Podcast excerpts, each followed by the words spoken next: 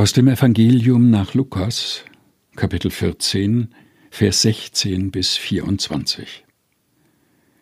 Er aber sprach zu ihm, Es war ein Mensch, der machte ein großes Abendmahl und lud viele dazu ein. Und er sandte seinen Knecht aus zur Stunde des Abendmahls, den Geladenen zu sagen, Kommt, denn es ist schon bereit. Da fingen sie alle an, sich zu entschuldigen.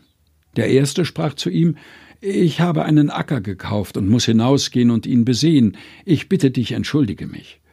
Und ein anderer sprach, Ich habe fünf Joch Ochsen gekauft, und ich gehe jetzt hin, sie zu besehen, ich bitte dich, entschuldige mich. Wieder ein anderer sprach, Ich habe eine Frau geheiratet, darum kann ich nicht kommen. Und der Knecht kam zurück und sagte das seinem Herrn.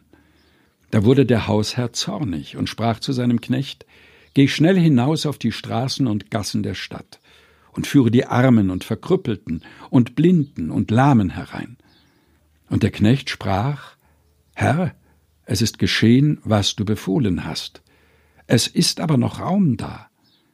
Und der Herr sprach zu dem Knecht, Geh hinaus auf die Landstraßen und an die Zäune und nötige sie hereinzukommen, dass mein Haus voll werde. Denn ich sage euch, keiner der Männer, die eingeladen waren, wird mein Abendmahl schmecken. Aus dem Evangelium nach Lukas, Kapitel 14, Vers 16 bis 24. Gelesen von Helga Heinold.